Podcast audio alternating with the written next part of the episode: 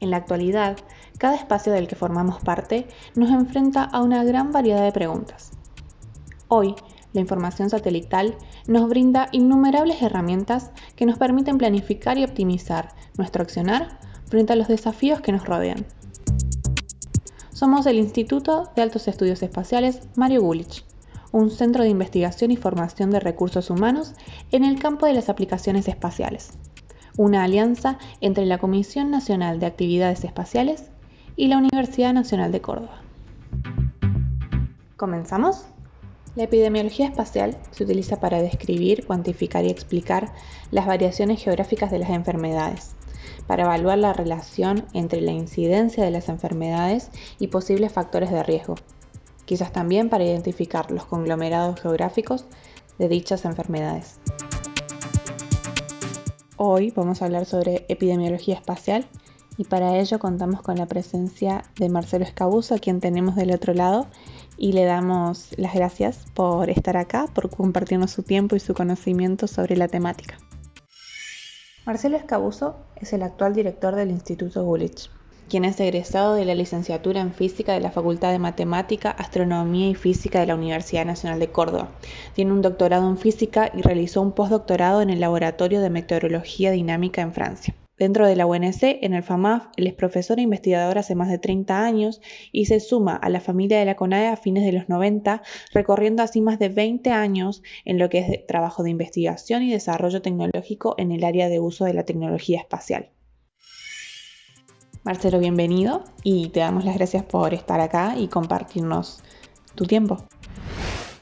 Bueno, Juan Ibero, muchas gracias por este espacio y bueno, empezaremos a hablar un poquito de la epidemiología espacial, que es un área que desarrollamos acá en CONAE desde hace muchos años. Eh, quizás hablar un poquito de la génesis de esto en un espacio como la Agencia Espacial tiene que ver con, con que muchas agencias espaciales en el ámbito de la salud han trabajado más que todo el campo de la telemedicina. La telemedicina es una, área muy desarrollada dentro de las agencias espaciales, sobre todo las agencias espaciales que tienen astronautas. Los astronautas son personas que están eh, alejadas de donde están los médicos y que hay muchos recursos para que sean bien atendidas. Como spin-off del área digamos, de la salud dentro de las agencias espaciales, en los últimos 15, 20 años, también ha, nacido el interés por usar los satélites en cuestiones vinculadas a la salud. Y bueno, eso es un poco a lo que nos hemos dedicado en estos últimos años. Para conectar con esto que decís, eh, ¿cuándo llega o, cómo llega a la epidemiología espacial al, al IGE o cómo se posiciona como una de las áreas más fuertes de, estudio ahí dentro. Sí, en ese marco, en el año 97, en particular estoy volviendo de hacer mi postdoc en Francia, después de haber hecho un doctorado en física. Vengo a trabajar a la CONAE porque la CONAE fue invitada a un proyecto eh, de telemedicina financiado por la Unión Europea, en donde intervenían cuatro países eh, además de la Argentina. Luego de terminado ese proyecto, un poco el, interés de la CONAE fue seguir con el campo de la salud, pero ya más vinculada al uso de la observación de la Tierra o de los satélites de observación de la Tierra en el campo de la epidemiología. Y así es que nos internamos desde eso, el año 2000 aproximadamente, junto a a un compañero de trabajo con que estábamos en ese momento, Mario Lanfri, y dos becarios, Jimena Porcasi y Camilo Rotela, biólogos y que recién se estaban recibiendo, a iniciar un poco en este trabajo. Eh, un poco como para conceptualizar más claramente de qué hablamos cuando hablamos de la epidemiología espacial, eh, me gustaría, digamos, ahondar un poquito en tratar de definirla más claramente. Em, el, tema es que en español la palabra espacial hace alusión a dos cuestiones que se relacionan entre sí, pero que son diferentes. El espacial referido al hecho geográfico es un espacial, que en inglés sería la traducción de ese espacial, es spatial, T, y otro espacial que se refiere a lo satelital, que en, el, que en inglés sería space. Esas dos palabras que en inglés son distintas, en español son la misma, pero hacen referencia a dos distintas características de esta epidemiología espacial. Entonces esta epidemiología espacial sería dos veces espacial, una epidemiología geográfica y una epidemiología satelital. Y voy a tratar de explicar algunos, algunos hechos salientes de estas dos cuestiones. Cuando hablamos un poco de la epidemiología geográfica, lo que estamos hablando es de darle importancia o trascendencia al lugar a donde las cosas ocurren. Preguntas como, este, este enfermo está cerca de esta cosa o este lugar está entre medio de o todos los casos están agrupados. Las palabras agrupados, cerca de, en medio de, son preguntas espaciales, geográficas, ¿sí? que hacen alusión de que eh, las cosas no solo son relevantes por lo que son, sino por dónde están respecto a otras cosas que puedan ser importantes. ¿Sí? Entonces vos decís, yo tengo un enfermo de dengue y ese enfermo de dengue puede estar en un lugar, pero este lugar estar cerca de lugares donde hay criaderos de mosquitos, por ejemplo, porque está cerca de un cementerio o está al norte de una ruta donde pasan camiones que vienen de un lugar donde hay dengue, está rodeado de todas esas preposiciones geográficas son las que hacen alusión a la epidemiología geográfica. Por otro lado, la epidemiología geográfica tiene por detrás de ella un concepto muy importante que es el concepto de escala. ¿Sí? Cuando uno modela la epidemiología de enfermedades, el, tema de la escala es eh, altamente relevante. Como para que se entienda, el tema de la escala eh, lo voy a tratar de, de, explicar a través de un ejemplo. Entonces uno podría tranquilamente decir, bueno, a escala de país, la probabilidad de contraer dengue es más alta en el norte que en el sur. ¿sí? Entonces un modelo a escala país del dengue podría ser, bueno, el dengue depende de la latitud. Cuanto más al norte estoy, más probabilidad tengo de que haya dengue. Pero eso funciona a escala de país, ¿sí? La misma variable para el mismo problema no es la que eh, está eh, regulando el comportamiento del dengue a escala de una ciudad. No es cierto que en todas las ciudades, adentro de una ciudad, la parte del norte de la ciudad tenga más dengue que la parte del sur. ¿sí? Y mucho menos es cierto de que en una casa las piezas que estén al norte tengan más dengue que las piezas que están al sur. Entonces, que uno diga que la latitud es la variable que regula el dengue, es una cosa que está mal dicha si uno no dice a qué escala lo está diciendo.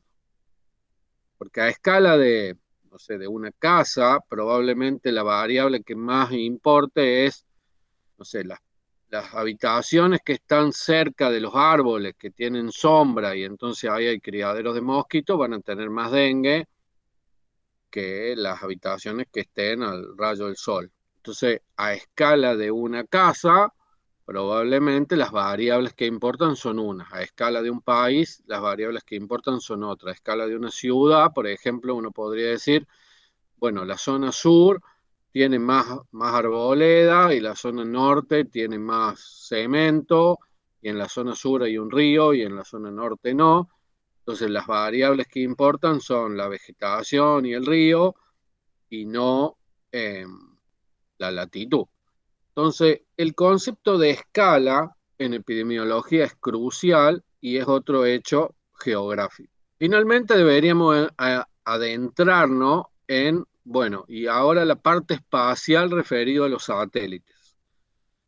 La parte espacial referida a los satélites va de la mano de este concepto de que salud y ambiente son indisolublemente parientes. O sea, la salud y el medio ambiente, de hecho, en muchos países el Ministerio de Salud, el Ministerio de Ambiente o el área en un país del ambiente está dentro del Ministerio de Salud. Mucho, mucho tiempo la Argentina tuvo Ministerio de Salud y Ambiente como una sola cosa, porque claramente están vinculadas. Hay muchas enfermedades muy vinculadas al ambiente, enfermedades, por ejemplo, respiratorias que tienen que ver con la calidad del aire y la calidad de aire es un factor ambiental.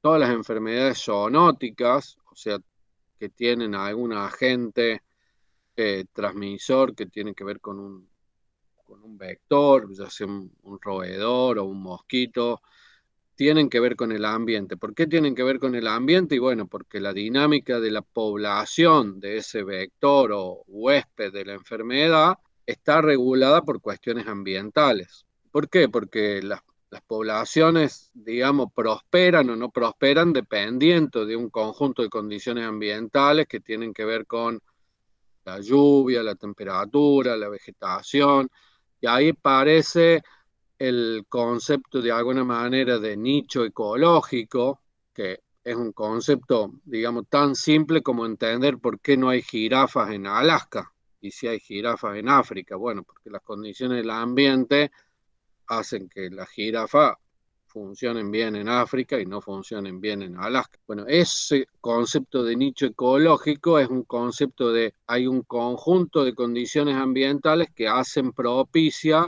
la prosperidad de una especie en un lugar y no en otro. Todas estas condiciones de las cuales estamos hablando, vegetación, temperatura, lluvia, humedad, tipo de suelo, son cosas que en la actualidad pueden ser medidas desde satélite. Y si entonces la prosperidad de una población, de algún animal que transmita una enfermedad, dependen de variables ambientales y estas variables ambientales se pueden medir desde satélite, pues entonces la conclusión es que los satélites nos pueden decir algo sobre la prosperidad o no de una enfermedad en un determinado lugar.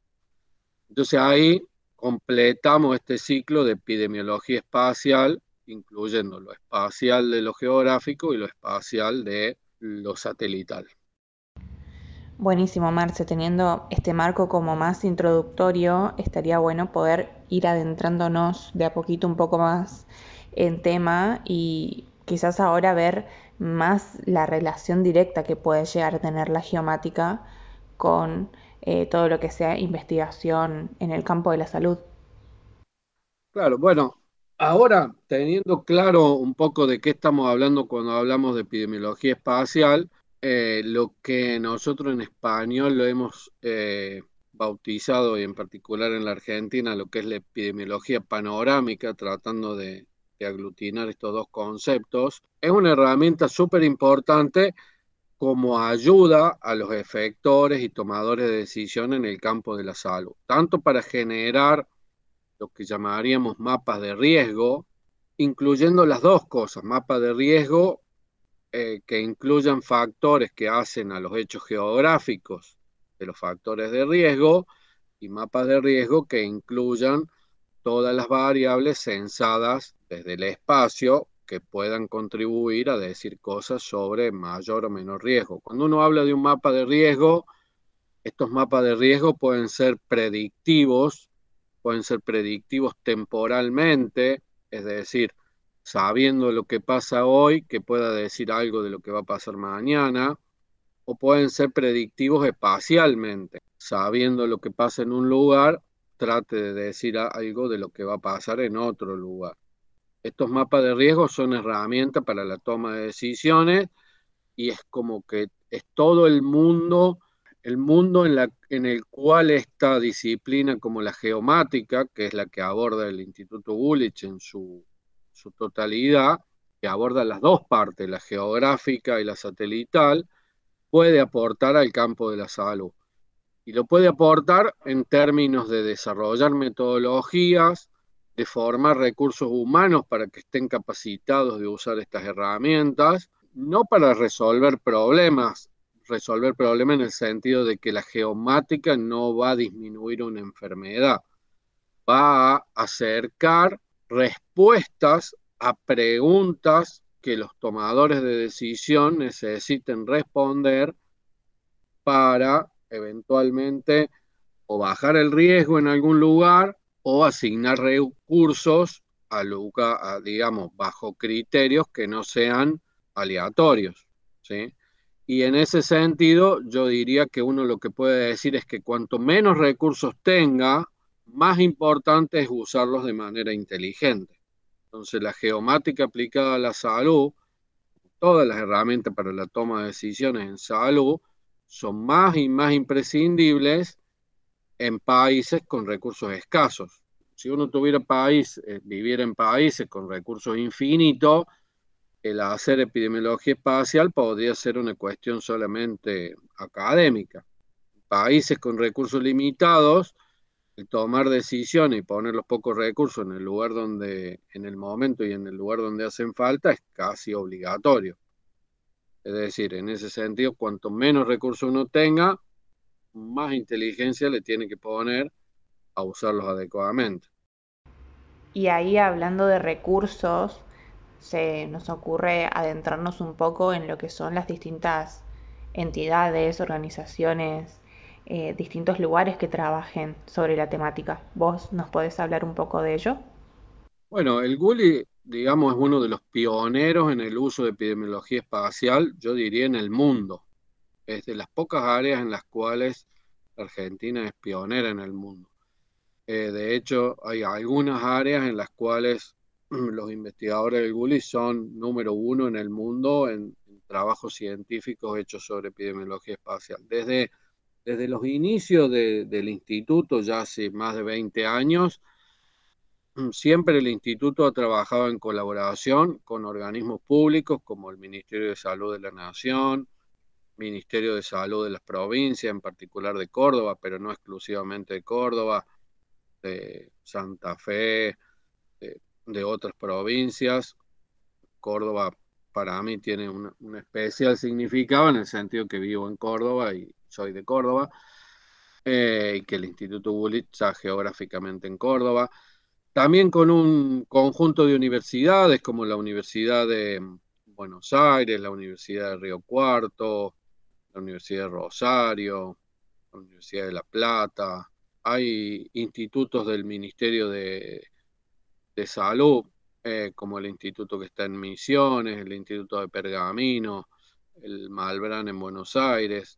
Eh, siempre los, proyectos del, instituto, del, Instituto Gulich en el ámbito de, la epidemiología espacial han estado vinculados a colaboraciones con grupos de trabajo que ya estudiaban eh, epidemiología, más que todo de enfermedades transmitidas por vectores, y acercándoles a esos grupos las herramientas de la geomática como complementario y siempre han sido trabajos conjuntos. En particular también en los últimos años eh, eh, hemos iniciado también trabajos con socios de otros países. Acá han, estado trabajando gente de, Latinoamérica en el área de epidemiología, de Perú, de Colombia, de Venezuela, y en el ámbito también internacional se ha colaborado con, investigadores de Italia, de Francia. Bueno, tenemos una inserción bastante importante en esa área. Bien, ya una vez que pasamos por las instituciones, quizás nos toque el, el momento de hablar sobre los distintos proyectos, investigaciones, publicaciones que se han hecho al respecto Quizás vos nos puedas dar un marco como más general o más puntual, si es que lo deseas, eh, acerca de lo que se ha estado produciendo. Bueno, en términos de proyectos específicos, eh, hay innumerables, o sea, un conjunto de proyectos más vinculados con enfermedades transmitidas por vectores, como lo que son el dengue, la malaria, o sea, enfermedades virales o parasitarias, en chagas, eh, se han hecho cosas y hay proyectos en enfermedades transmitidas por roedores, en todo lo que es eh, el área de la salud, también vinculado a calidad de aire, calidad de agua, vinculado a la salud, también la geomática se solapa con todo un área que es la seguridad alimentaria o la seguridad humana en general, pero en particular la seguridad alimentaria, que es parte de la salud. Entonces, cuando uno empieza a abrir un poquito la cabeza en qué es lo que involucra salud, la mayor parte de los proyectos del Gulich tienen algo que ver con seguridad humana y seguridad humana involucra salud y ambiente y salud y ambiente involucra la geomática. Como digo, hay innumerables proyectos, proyectos más pequeños y más puntuales, tipo proyectos de CONICET o proyectos financiados por la universidad, a proyectos más macro como proyectos financiados por la Unión Europea y un conjunto de investigadores y becarios que cada uno lleva un proyecto de tesis, así que bueno, también sería aburrido ponerme a enumerarlos a todos, pero más o menos esas son las temáticas abordadas y que se están abordando hoy en el Gulich sobre esto. Y si hablásemos de deseos o de planificaciones o del norte hacia donde debería estar enfocados los recursos con los que contamos y con los que el instituto contará más adelante, em, ¿hacia dónde deberíamos estar eh, visualizando el futuro trabajo? bueno, yo creo que nuestro trabajo en el futuro inmediato, inmediato en el instituto en esta área tiene que pasar por tres, por tres ejes fundamentales. El primero es darle continuidad a la, formación de profesionales de Latinoamérica y de otras provincias que necesiten de alguna manera apropiarse de, estos conocimientos, de esta tecnología y colaborar en, diseminar esta disciplina mucho más ampliamente. Por otro lado, consolidar un staff de investigadores formados en esta área, que no existe todavía tan desarrollado porque es un área relativamente nueva. Entonces, bueno, tenemos varios becarios haciendo su, tesis doctoral y tenemos que afianzar en eso y yo, pensar en un futuro en tener, no sé, media docena, una docena de doctores habiendo desarrollado sus tesis en esta área. Y finalmente, por supuesto, es eh, que todos esos eh, recursos humanos que se formen de otros lugares y los recursos humanos propios que estamos formando en el instituto puedan eh, desarrollar herramientas, además de sus publicaciones científicas, que son súper relevantes, puedan desarrollar herramientas que sean de uso operativo, de uso operativo a nivel nación, de uso operativo a nivel provincia, de uso operativo a nivel municipio.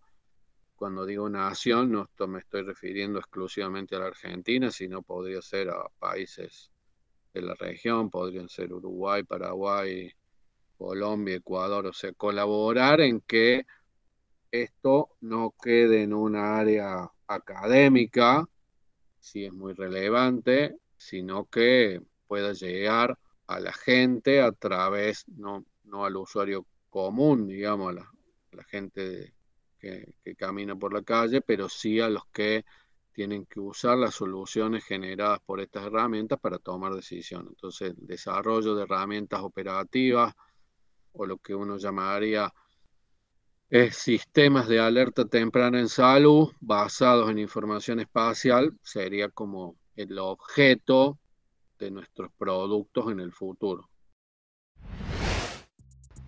Esto fue todo. Si te gustó este podcast, seguinos y compartilo. Puedes también buscarnos en nuestras redes sociales para saber cuando subimos uno nuevo. En nuestro canal de YouTube puedes encontrar todo el material audiovisual que vamos produciendo referido a la temática. Fue una producción del Instituto de Altos Estudios Espaciales Mario Gulich. Te esperamos en el próximo podcast.